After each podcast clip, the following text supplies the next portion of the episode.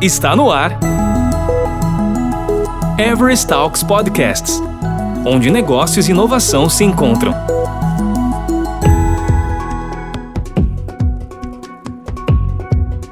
O tema central deste podcast, dividido em dois episódios ou blocos, é o ganho de eficiência e produtividade utilizando testes de API e microserviços. Você vai aprender muito sobre a importância do processo de desenvolvimento em um contexto agile e ainda compreender a responsabilidade dos times em antecipar diferentes tipos de problemas de forma rápida e assertiva.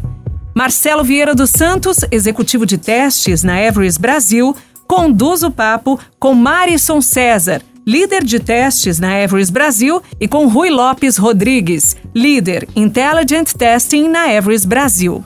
Olá pessoal, sejam bem-vindos a mais uma edição do Everest Talks Podcasts. Eu sou Marcelo Vieira, executivo de testes e qualidade de software na Everest, responsável por clientes do setor financeiro e hoje nós vamos falar de ganho de eficiência e produtividade utilizando testes de API e microserviços.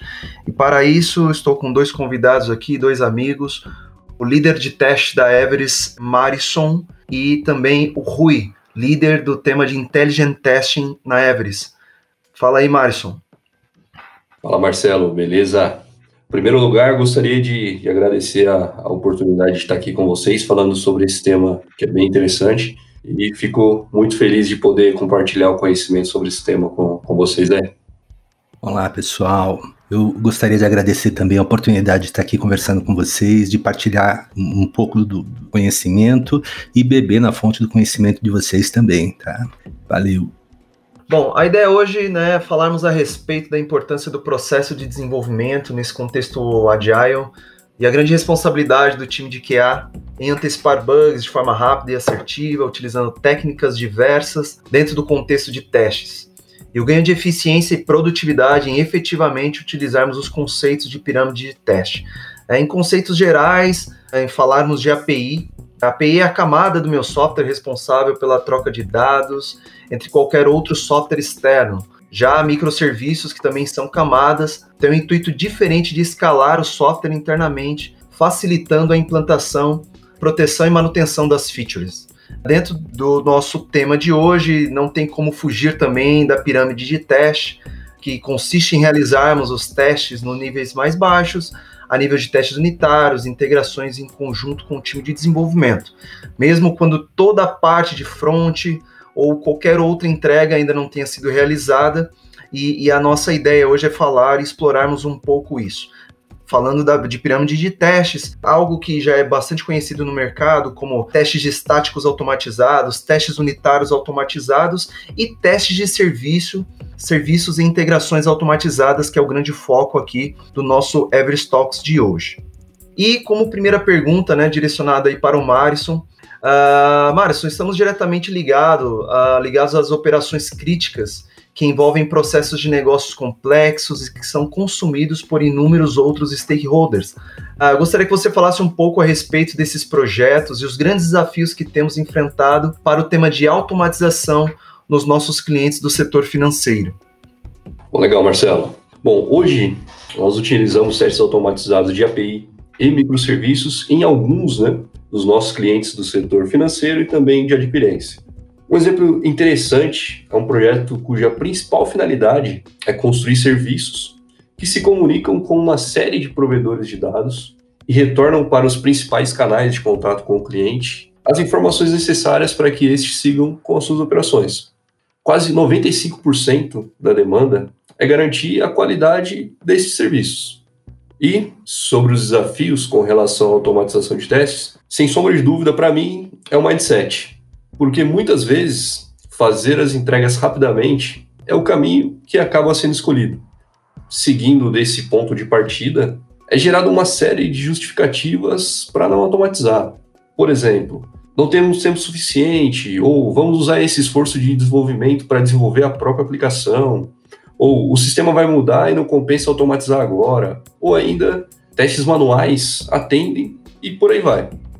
Além desses, temos o próprio ambiente financeiro, né, que por si só traz uma série de complicações. como massas de dados complexas, burocracia com relação a acessos, conexões entre muitos sistemas que faz com que todo o processo acabe ficando ainda mais complexo, e também falta de conhecimento de regra de negócio por parte dos envolvidos no projeto, ou seja, o conhecimento acaba sendo bastante segmentado e a gente acaba tendo um pouco mais de dificuldade para conseguir todas as informações necessárias.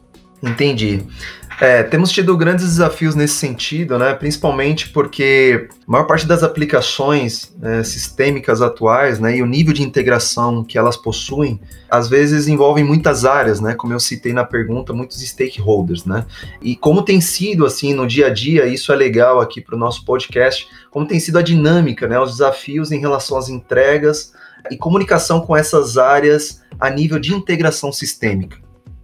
Legal. Bom, eu diria que um dos principais fatores né, para o sucesso dos projetos é exatamente a comunicação, que, como você bem mencionou, costuma trazer alguns desafios. Né?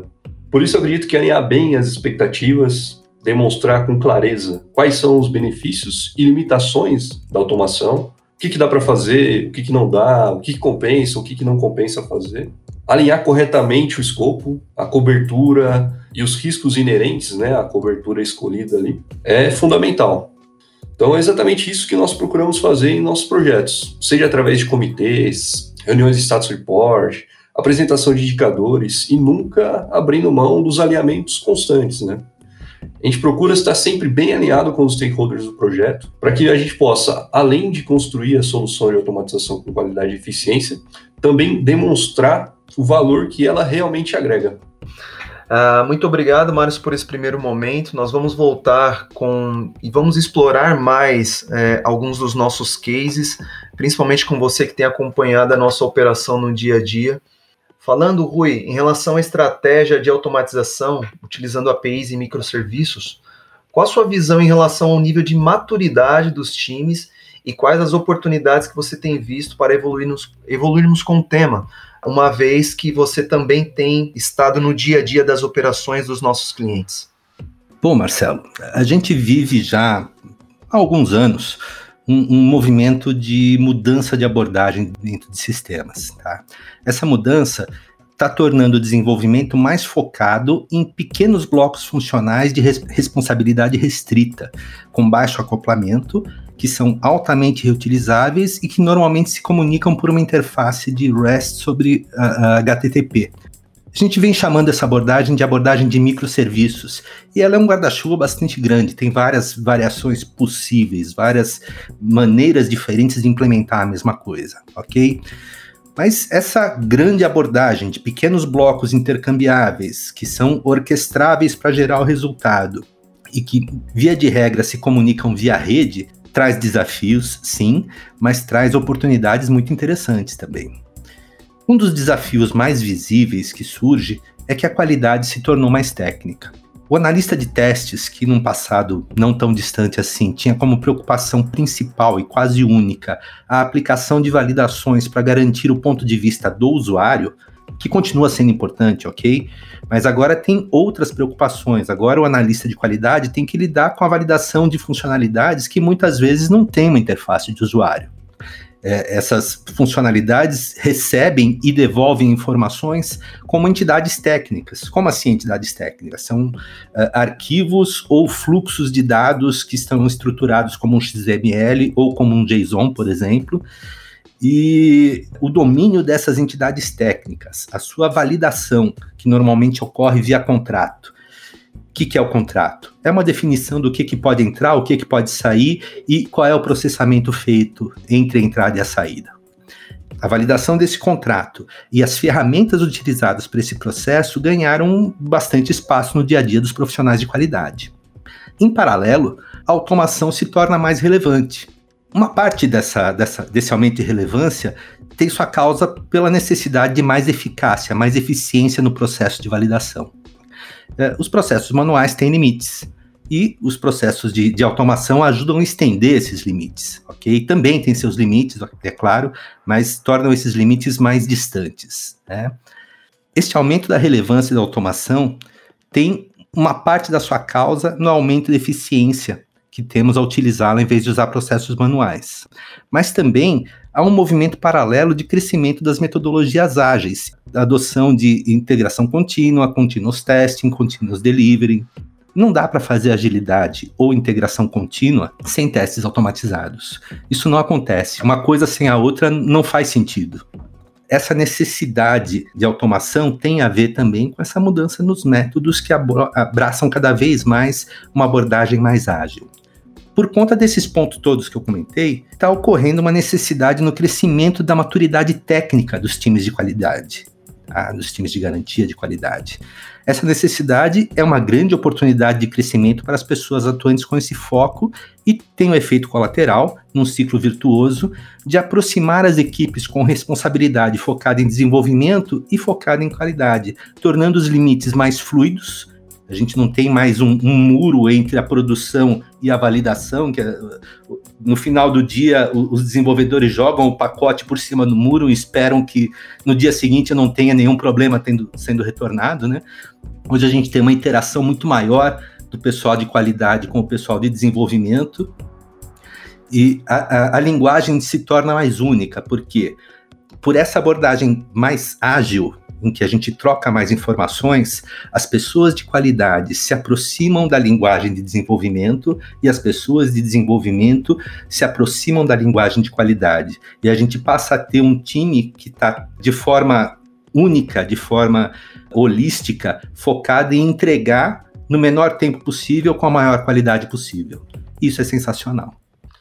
Legal, Rui. Eu gostaria de reforçar, você tocou em diversos pontos assim extremamente interessantes e como eu tenho acompanhado o mercado também e a sua evolução nos últimos 15 anos, né?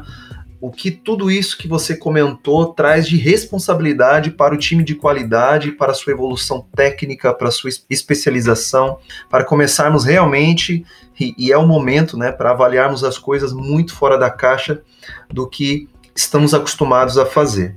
Dentro disso, quais são os maiores desafios para evoluirmos com esse nível de teste em nossos projetos atualmente, Rui?